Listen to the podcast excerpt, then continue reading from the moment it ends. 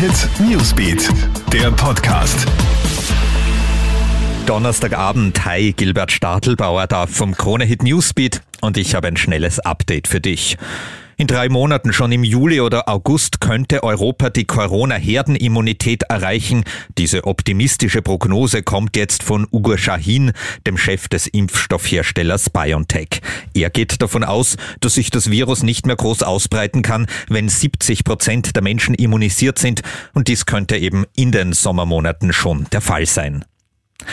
Damit zu den heutigen Corona-Zahlen in Österreich. 2229 Neuinfektionen sind dazugekommen. Auf den Normal- und Intensivstationen gibt es einen Rückgang. Im Osten machen sich die Auswirkungen des Lockdowns bemerkbar. Im Burgenland und Niederösterreich sind die Inzidenzen aktuell am niedrigsten. In Vorarlberg zurzeit am höchsten. Das westlichste Bundesland Österreichs ist ja nach wie vor das einzige, in dem die Gastronomie geöffnet ist. Was die bedrohliche Situation in Vorarlberg etwas schmälert. In keinem anderen Bundesland wird so viel getestet wie im Ländle. Schrecklicher Unfall in Linz. Die Polizei will einen 24-jährigen Motorradfahrer kontrollieren. Da rast er davon. Er fährt über rote Ampeln und rammt schließlich einen 26-jährigen Scooterfahrer. Beide werden so schwer verletzt, dass sie noch an der Unfallstelle sterben.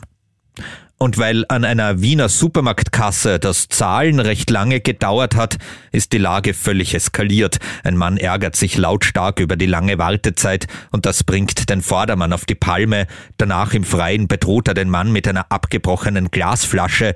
Der Mann, ein 44-jähriger Amerikaner, wird festgenommen. Verletzt wurde zum Glück niemand. Das war der aktuelle Newsbeat Podcast. Dir einen schönen Abend. Hit Newsbeat, der Podcast.